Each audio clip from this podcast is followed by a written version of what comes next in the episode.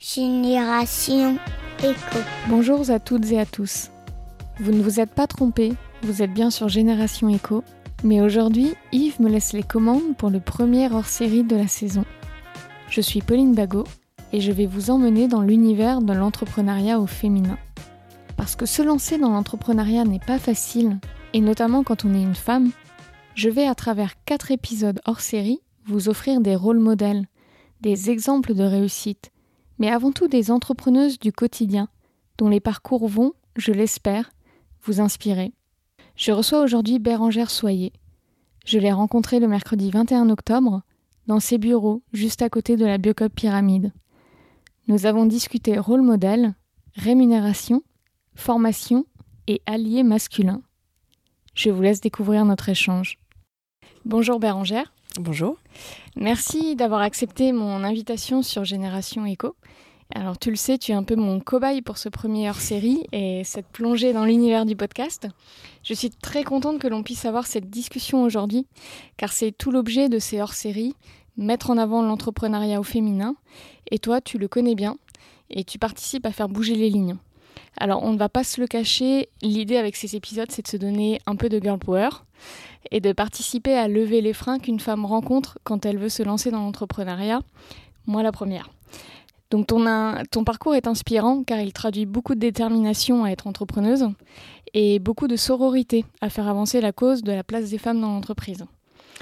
Je m'arrête là pour le moment et je commence avec cette première question. Bérangère, qui es-tu? Alors, euh, donc je suis Bérangère Soyer, j'ai 30 ans, euh, je suis mariée, j'ai un enfant depuis cette année, euh, et donc je me suis lancée dans l'entrepreneuriat juste après mes études en 2012. donc j'avais 22 ans. depuis toujours, j'avais envie d'être ma propre patronne, euh, de ne pas avoir de compte à rendre aux autres. Euh, et donc du coup, je me suis lancée un peu tête baissée dans la création d'entreprise sans savoir réellement euh, de quoi il s'agissait. Euh, et suite à ça, bah, j'ai évolué. Euh, aujourd'hui, euh, je suis associée avec mon mari sur un organisme de formation et on est en train de créer une autre entreprise. et en parallèle de tout ça, j'ai créé il y a deux ans le web magazine entrepreneuse.com pour parler de l'entrepreneuriat des femmes. Est-ce que tu peux nous parler de ta première expérience entrepreneuriale à la sortie de tes études? Alors, euh, donc j'avais 22 ans, comme je disais tout à l'heure. Euh, je voulais créer une conciergerie d'entreprise, euh, qui est en fait un service aux entreprises à destination des salariés des entreprises qui n'ont pas le temps d'aller au pressing, d'aller chercher des, des, fruits et légumes frais, de passer à la poste. et donc j'ai créé donc cette structure en 2013, donc après avoir fait une formation à l'entrepreneuriat, et j'ai développé donc cette structure jusqu'en 2015-2016 à peu près. Euh, et donc le but était d'aller à la rencontre des entreprises, euh, des CE des entreprises qui pouvaient éventuellement euh, payer ça à leurs salariés. J'ai mis en place aussi un partenariat avec la gare d'Angers, avec la branche Gare et Connexion exactement, qui est en charge de l'animation des gares dans le, dans le Grand Ouest, enfin en tout cas à l'époque. et donc on a développé aussi ce service de conciergerie en gare d'Angers-Saint-Lô pour les voyageurs pressés. Euh, et donc au bout de ces deux trois années, le service étant encore euh, un peu innovant sur Angers euh, et mon compagnon à l'époque étant lui-même en, création et développement d'entreprise, j'ai dû faire le choix de fermer cette première structure bah pour tout simplement des raisons économiques puisqu'il fallait pouvoir manger à la fin du mois et que cette entreprise ne me permettait pas de me rémunérer correctement. Et justement, comment en arrives-tu au constat que tu as mené le projet jusqu'au bout, que tu as fait ce que tu pouvais pour le développer, mais qui doit s'arrêter là? Euh, Comment tu prends cette décision de clôturer cette aventure et comment tu te sens à ce moment-là? Eh bien, c'est toujours un peu compliqué parce qu'on y a mis euh, beaucoup de temps, on y a mis du cœur, euh, euh, on y a mis de l'argent aussi. on n'a pas envie de se décevoir et de décevoir les gens autour de soi qui ont cru en nous. mais à un moment donné, il faut savoir prendre un peu de recul, il faut savoir se faire entourer des bonnes personnes aussi. Et à l'époque, mon compagnon, qui est devenu mon mari aujourd'hui, m'a aussi beaucoup aidé justement dans cette démarche en me disant que c'était la fin d'une étape, mais pour mieux recommencer ensuite. Euh, et puis il y a aussi, bah, comme je disais tout à l'heure, les raisons économiques qui font à un moment donné que l'on n'a plus le choix. Euh, donc effectivement, on prend la décision. Alors c'est toujours un peu compliqué d'aller au devant de ses partenaires qui ont cru aussi en nous, en leur disant que cette expérience-là n'a pas fonctionné comme on souhaitait et que du coup il faut arrêter. Euh, mais heureusement, j'ai été entourée de personnes plutôt bienveillantes et notamment, je pense à la personne avec qui je travaillais, euh, avec qui on avait mis le projet en place euh, chez Gare et Connexion qui a tout à fait compris que euh, voilà l'expérience devait s'arrêter, que c'était un test que l'on avait fait, que ça n'avait pas fonctionné dans les deux sens, et que du coup bah, c'était la fin et qu'il fallait passer à autre chose. Mais c'est vrai que c'est un travail de deuil, comme n'importe quel travail de deuil à faire. il faut accepter, il faut être un peu en colère, et puis ensuite il faut, faut rebondir et puis se relancer sur autre chose. Et justement, ça fait écho cette expérience à, une statistique que j'ai plus exactement en tête, mais en fait, y a, dans les femmes qui se lancent dans l'entrepreneuriat, finalement, il y en a assez peu qui en tirent un revenu suffisant, mmh. et notamment la barre des 1500 euros. Alors que euh, si on regarde le parallèle chez les hommes, euh, c'est moins vrai, et en mmh. plus, quand ils se tirent des revenus, ça peut être des revenus assez conséquents, de l'ordre de plutôt 3 à 4 000 euros. Euh, donc un revenu qu'on peut attendre quand on est chef d'entreprise. Mmh. Donc ce que tu racontes, c'est ça, en fait, c'est de, de développer des projets et de, de, parfois pas trouver le modèle économique euh, suffisant pour en tirer un revenu euh, normal. Quoi. exactement. Effectivement, les femmes, euh, contrairement aux hommes, lorsqu'elles créent, elles ne font pas de business plan. Euh, et donc elles ne vont pas forcément voir de comptable ou d'expert comptable pour faire un prévisionnel euh, sur les trois années à venir et savoir de quelle manière l'entreprise pourra être rentable. Les femmes, lorsqu'elles créent, c'est par passion souvent. Euh, parfois aussi, ça a été suite à, par exemple, une maternité, une grossesse qui a déclenché quelque chose. arriver aussi entre 30 et 40 ans, surtout entre 30 et, 30 et 35 ans, c'est aussi l'envie de ne plus subir le, le fameux plafond de verre. Euh, et donc les femmes se lancent souvent en auto-entreprise, alors ce qu'on appelle maintenant la micro-entreprise, euh, en se disant si j'arrive déjà à me prélever 1000 euros par mois, je serai contente. Le problème, c'est qu'en pensant de cette manière-là, elle n'envisage pas le futur proche, et donc elle n'envisage pas forcément de créer des emplois, de créer des richesses et donc de compter dans l'économie. Parce qu'aujourd'hui, euh, pour compter dans le paysage économique, euh, dans le paysage entrepreneurial, euh, bah, il faut malgré tout justement pouvoir créer quelques richesses. et donc c'est la problématique que les femmes rencontrent, c'est qu'elles se, elles créent leur emploi avant de chercher à créer des emplois. donc c'est ce qui fait qu'effectivement aujourd'hui, on a plus d'hommes entrepreneurs et on a plus d'hommes qui effectivement compte, entre guillemets, dans le, dans le paysage entrepreneurial, puisque les hommes envisagent de créer des richesses, de créer des emplois, et pour, pour ça, ils font des business plans, ils font des prévisionnels mmh. euh, sur plusieurs années. Euh, oui, ça fait aussi euh, écho au fait que les femmes font parfois ça pour avoir un meilleur équilibre entre vie perso et vie pro. Mm. Et, euh, et là, le critère économique, comme tu le disais, n'est pas le critère premier à ce mm. moment-là. Et ça. ça. se révèle un peu compliqué euh, quelques années plus tard ou quelques mois plus tard euh, sur la durée. Tout à fait, c'est ça. Les femmes aujourd'hui, les femmes qui créent une entreprise, malheureusement, survivent plus qu'elles ne vivent. et effectivement, souvent, ça répond à un envie de, de lier l'équilibre professionnel et l'équilibre personnel euh, parce que malheureusement encore, dans la plupart des cas, ce sont les femmes qui assurent euh, le travail à la maison et le travail avec les enfants, euh, les tâches domestiques, comme on dit de manière un peu ingrate. et donc, bah, du coup, c'est vrai qu'elles envisagent plus de, comme je disais, de créer leur emploi, de créer leur activité, où en gros, lorsque les enfants ou lorsque le bébé sera en crèche ou à l'école, elles auront le temps de travailler. Et une fois que l'enfant sera revenu à la maison, du coup, elles se consacreront complètement à leur enfant. Donc c'est très bien de vouloir allier effectivement deux, ces deux pans importants de la vie, mais il faut aussi aujourd'hui que les femmes envisagent que c'est possible de créer aussi, encore une fois, une société euh, en créant des richesses, des emplois, tout en ayant des enfants. Euh, ça demande effectivement un certain équilibre, mais ça n'est pas incompatible. Et pour ça, il faut aussi que l'homme qu'elles ont dans leur vie, ou les hommes en règle générale, euh, prennent conscience du rôle qu'ils doivent avoir aussi à la maison et dans le couple.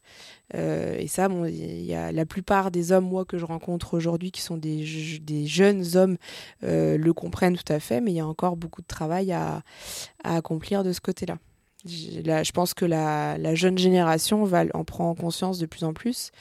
Donc il faut attendre, entre guillemets, que l'ancienne génération euh, prenne sa retraite euh, et, que la jeune génération prenne sa place. Mais il y a encore un peu de travail à faire euh, de ce côté-là.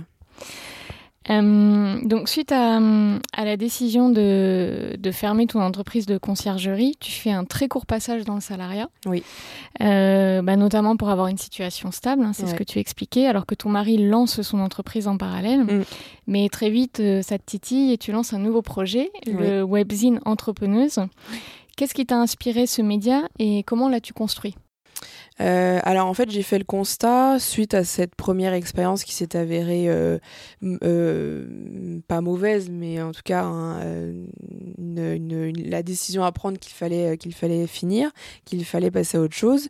j'ai fait le constat que en tant que jeune femme, j'avais eu beaucoup de questions qui étaient restées sans réponse, et du coup, je voulais répondre à comment justement en tant que jeune femme, on pouvait s'identifier et de quelle manière et à qui.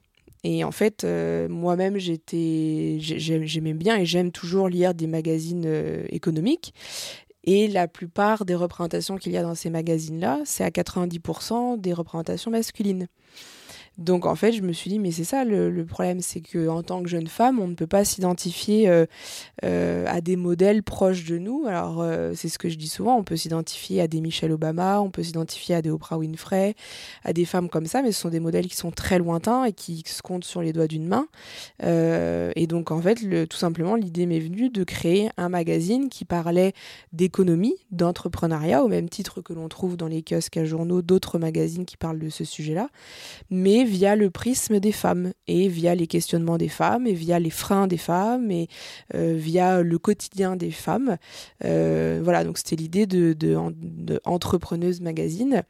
Euh, et donc tout simplement, je me suis dit, voilà, je vais créer mon propre magazine où on ne parlera ni bigoudi, ni enfant, ni, j'en sais rien, moi, garde-robe, voilà, des choses comme ça je, tombe un peu dans le cliché, mais malheureusement, c'est encore des, des, cas qu'on trouve. Oui, ou alors l'article Comment jongler ma carrière et, mes enfants. Voilà, euh, typiquement. Donc là, récemment, j'en ai encore eu un, j'en ai eu le mm. plaisir d'en lire un, et du coup, je l'ai partagé sur les réseaux sociaux. Et d'ailleurs, je pense que je vais euh, faire une réponse à, ce, à cet article, parce que euh, c'est tout à fait le genre d'article, effectivement, comment allier mes enfants et mon travail. les hommes, on ne leur pose pas la question, et ils ne se posent pas la question eux-mêmes. Mm. et donc, moi, je voulais parler d'un magazine qui, enfin, je voulais créer un magazine qui parlait d'économie, euh, comme on parle dans n'importe quel magazine d'économie, mais euh, via les femmes et via la vision des femmes et à travers le prisme des femmes et de la féminité. Euh, et donc j'ai créé entrepreneuse.com et je l'ai construit en fait tout simplement en prenant exemple sur ce, ce que l'on retrouvait dans les magazines, c'est-à-dire des portraits, de l'actualité, des conseils, de la stratégie, voilà, des, des, des, un agenda avec éventuellement euh, euh, les événements locaux et nationaux qui pouvaient y avoir, qui pouvaient intéresser aussi les lectrices et les lecteurs. Euh, voilà, je l'ai construit d'une manière très simple en me disant je vais d'abord faire un premier, une première version de ce mmh. magazine. Et puis je vais voir comment il est reçu. Euh, parce qu'en plus sur internet on trouve beaucoup beaucoup beaucoup de choses. Donc c'est pas évident de faire sa place euh, sur la toile. Euh, donc l'idée c'était vraiment de créer quelque chose de basique pour voir la manière dont il était reçu. Et ensuite le faire évoluer dans, dans, le temps en fonction de tout ça et, et, ce qui m'a surprise, moi, c'est que bien que tu sois basé ici à Angers, le webzine n'avait pas forcément une couleur locale. Mmh.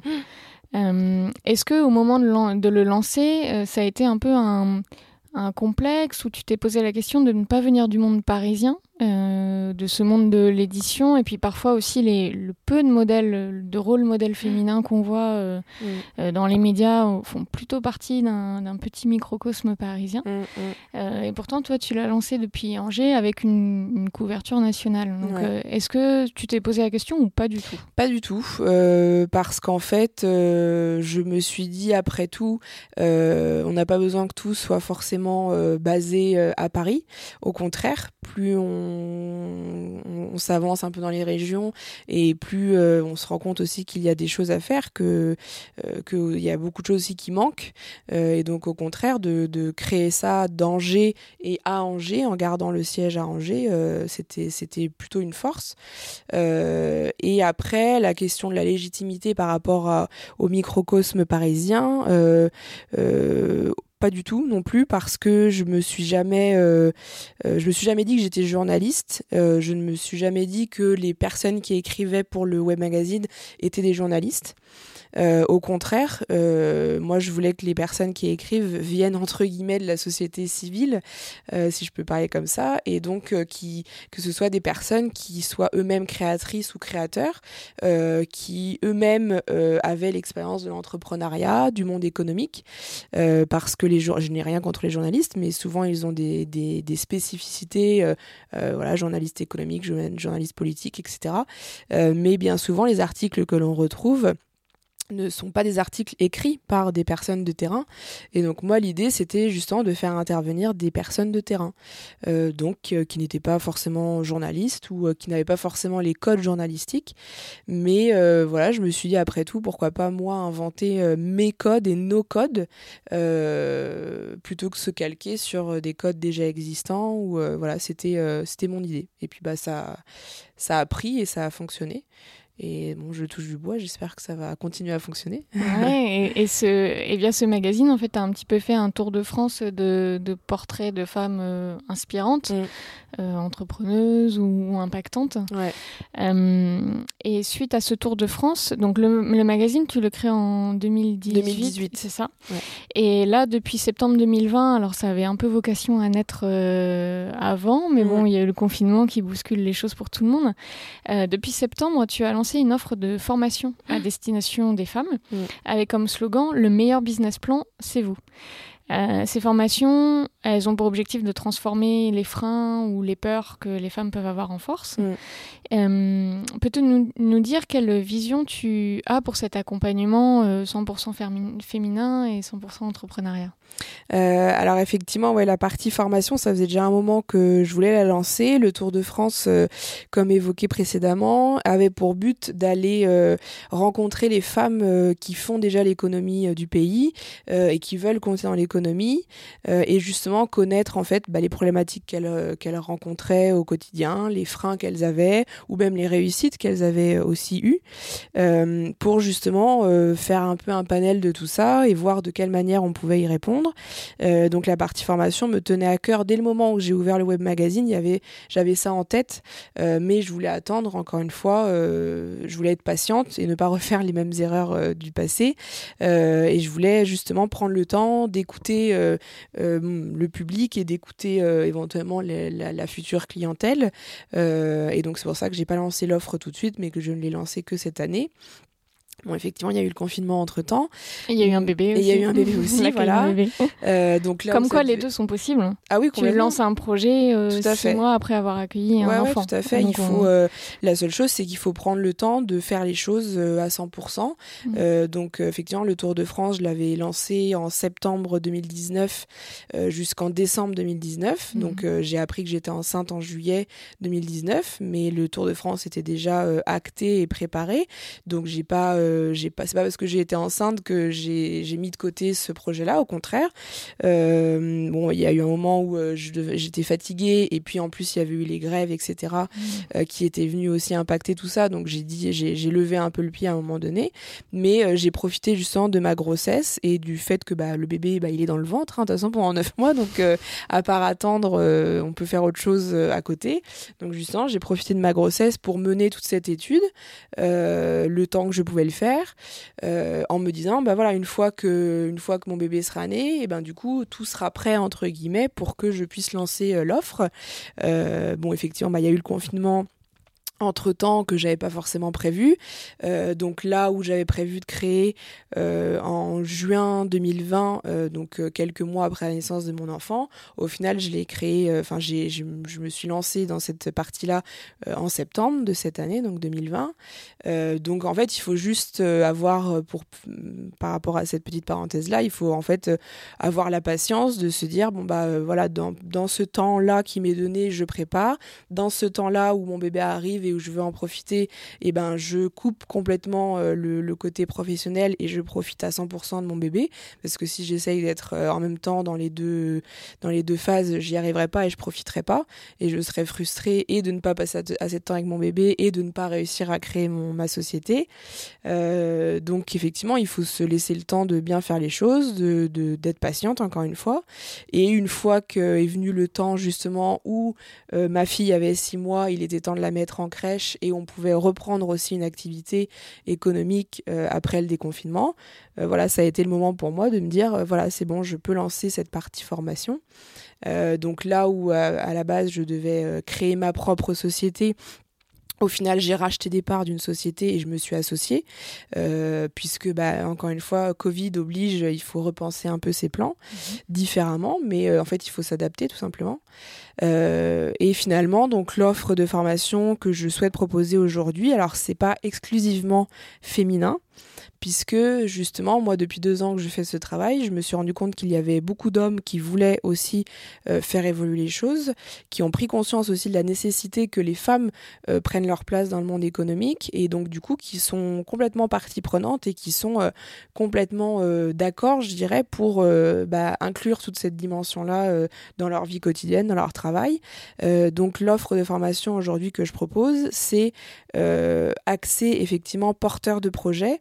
Parce que souvent euh, non enfin comment dire non seulement on est une femme mais en plus souvent on imagine l'entrepreneur comme euh, un super héros euh, donc l'idée au contraire c'est de montrer que l'entrepreneur n'est pas un super héros c'est de déconstruire tous ces clichés et toutes ces idées reçues pour montrer en fait ce que c'est que le quotidien d'un entrepreneur et par quel processus il passe au quotidien, montrer qu'en fait on a les ressources en nous, on a déjà à la base des ressources en nous d'ailleurs, avant même de créer une entreprise, on a des ressources en nous, et qu'ensuite il suffit justement de connaître ces ressources, de connaître ses motivations, euh, de connaître ce qui nous épanouit et ce qui ne nous épanouit pas, ce qu'on arrive à faire et ce qu'on n'arrive pas à faire, et dans ces cas-là, si je n'ai pas en moi les ressources, eh ben je saurais m'entourer et j'apprendrai à m'entourer et à aller chercher euh, les compétences à droite à gauche qu'il me faut.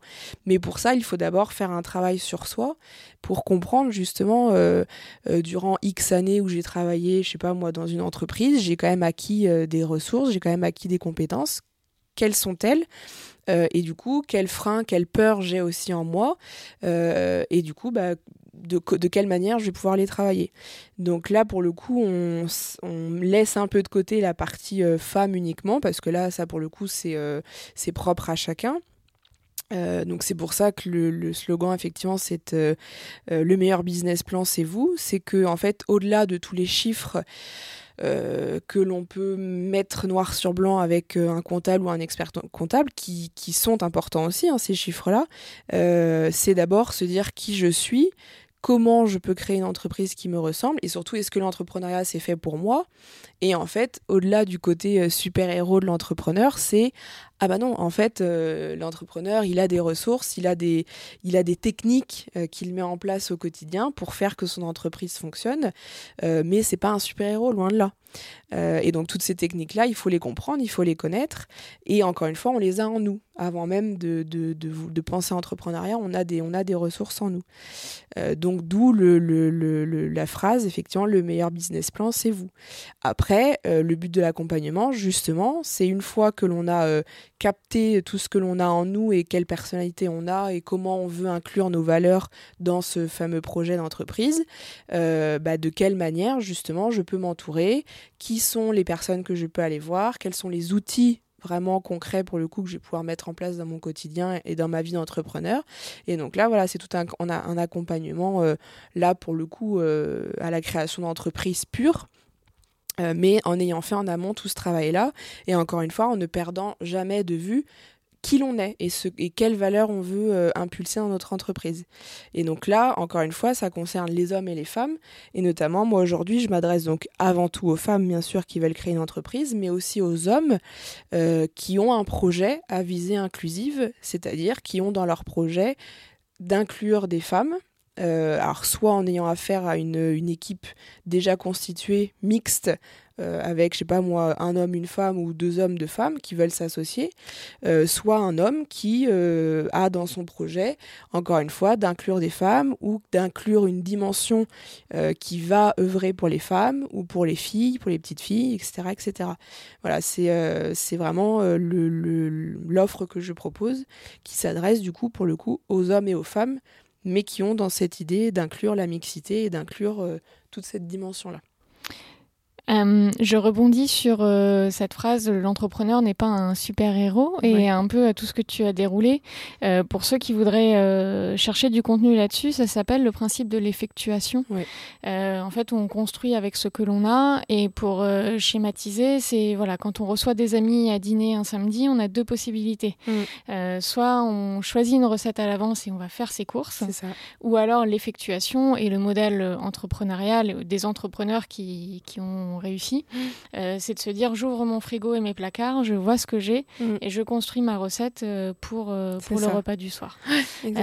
donc l'effectuation, en tapant ça sur Google, ça permet d'avoir un, un peu plus de, contenu pédagogique là-dessus et mm. de venir confirmer ce côté l'entrepreneur n'est pas un super-héros. Exactement. Et c'est pas quelqu'un qui prend des risques inconsidérés non plus. Exactement. tout, est, tout est calculé et tout part de la connaissance de soi avant tout. Surtout, en fait, ce qu'il faut avant tout comprendre, quand on, crée une entreprise, euh, c'est qu'il faut être adaptable.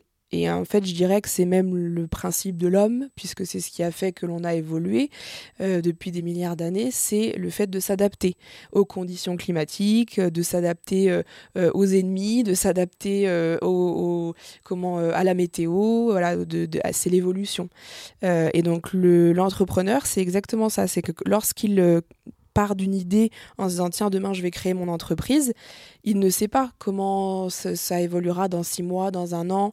Il ne sait pas qu'il y aura euh, un virus Covid ah qui arrivera et qui euh, détruira toute l'économie euh, mondiale, mais il s'adapte. Et mmh. donc effectivement, comme tu l'as bien dit, c'est bon bah qu'est-ce que j'ai en moi, qu'est-ce que j'ai dans mes placards qui va faire que je vais quand même réussir à faire que mon entreprise et mon projet va traverser tous, tous ces aléas. La vie d'un entrepreneur, c'est que ça. Là mm. encore, ce matin, euh, on était en train de prendre le petit déjeuner avec mon mari. Euh, il m'a annoncé entre guillemets une mauvaise nouvelle qui concerne la société et c'est que ça depuis six mois euh, et depuis sept ans que l'entreprise existe tous les matins on se lève en se disant bon qu'est-ce qui va entre guillemets me tomber sur le coin de la figure? Mm.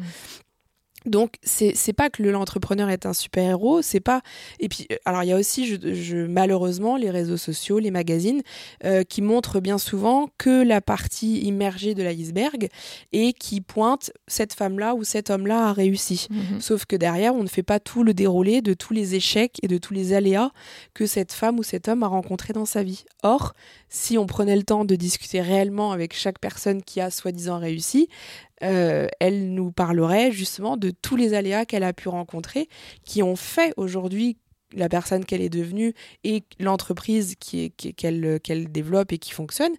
Euh, mais elle, elle nous raconterait euh, certainement tous les échecs et tout, justement tous les, toutes les choses qu'elle n'avait pas prévues qui lui sont arrivées dans la vie. Il y, a même deux choses. Il y a à la fois les aléas, les échecs euh, visibles qui, qui se sont passés et il y a aussi tout ce qu'elle n'a pas mis en place. C'est-à-dire qu'on on a plein d'idées, nous, au cours de notre vie et on parle de peut-être un dixième de ces idées à mmh. l'extérieur à nos amis.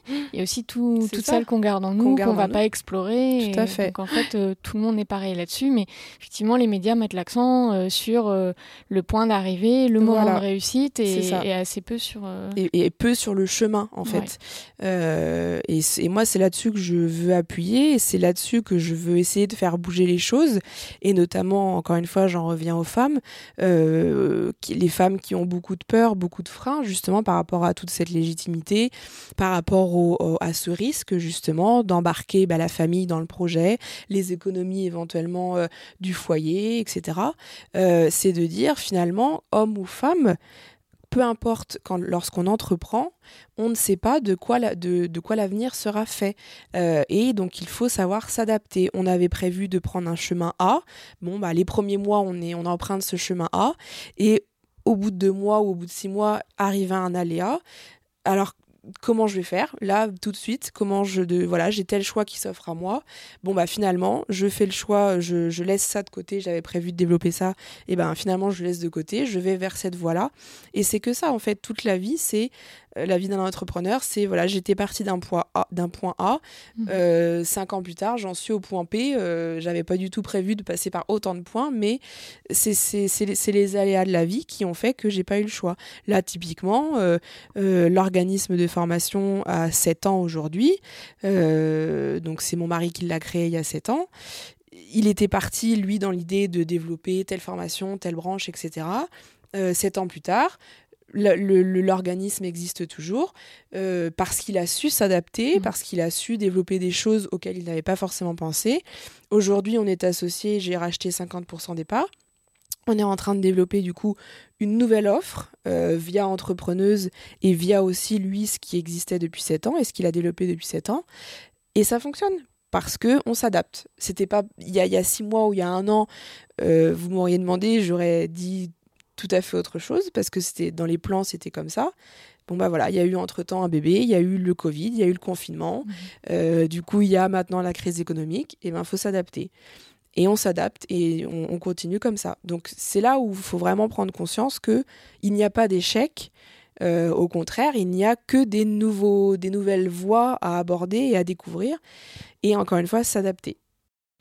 Euh, bah, j'avais une dernière question qui était que souhaites-tu dire aux femmes qui écoutent ce podcast? Alors c'est l'adaptation et ça les femmes on, connaît? Alors oui, les femmes euh, connaissent. les mamans d'autant plus, mais, mais, les femmes aussi. Euh, et encore une fois, souvent c'est le problème de la légitimité qui revient et c'est de dire aux femmes formez-vous. Si vous ne vous sentez pas légitime face à tel ou tel problème ou face à tel ou tel enjeu, formez-vous, faites-vous accompagner, entourez-vous, parce que euh, des gens qui doutent et des gens qui ont des peurs, il y en a partout, tout autour de nous. Tout le monde a des doutes et des peurs. Il y a des gens qui le montrent plus ou moins, il y a des gens qui en parlent plus ou moins, il y a des gens qui font les cadors et qui disent moi j'ai réussi, moi ceci, moi cela il faut en parler, il faut aller chercher les informations, il faut aller chercher les bonnes personnes qui vont euh, euh, vous aider, qui vont vous former, parce qu'encore une fois, se former, c'est pas une, c'est pas un synonyme d'échec, c'est pas un synonyme de. Je me souviens typiquement l'année dernière, lors de mon tour de France, il y avait une femme qui me disait, oui, mais retourner sur les bancs de l'école quand on a 35 ou 40 ans, c'est pas forcément évident. Effectivement, c'est pas évident de se dire, bah là, je ne sais pas, je vais retourner apprendre alors c'est plus les bancs de l'école comme on les voit euh, mm. à la fac parce que les formations aujourd'hui euh, sont des formations courtes ou des formations sur quelques semaines euh, et on arrive très bien à lier le côté famille encore une fois et la formation le temps qu'elle dure. Mais voilà, c'est se dire, je n'ai pas toutes les compétences en moi. Effectivement, j'ai des peurs, j'ai des freins, mais en en discutant, je vais me rendre compte que autour de moi, il y a d'autres gens qui ont des peurs et des freins, et surtout qu'il y a d'autres gens qui sont là pour euh, m'aider, m'aiguiller, me former, m'épauler, euh, etc. Euh, je crois qu'on va clôturer cet échange sur ce bon conseil. euh, merci Bérangère d'avoir euh, partagé avec nous ton parcours, euh, tes, tes, convictions et ta vision au service de l'épanouissement des femmes dans leur vie professionnelle, et notamment quand ça les conduit vers l'entrepreneuriat. je vous invite à consulter le site de Bérangère, entrepreneuse.com, donc entrepreneuse Z-E à la fin. Oui. où vous retrouverez le webzine ainsi que sa nouvelle offre de formation. Et nous, on se retrouve euh, en janvier pour un nouveau euh, hors-série Génération Éco, version féminin. Merci.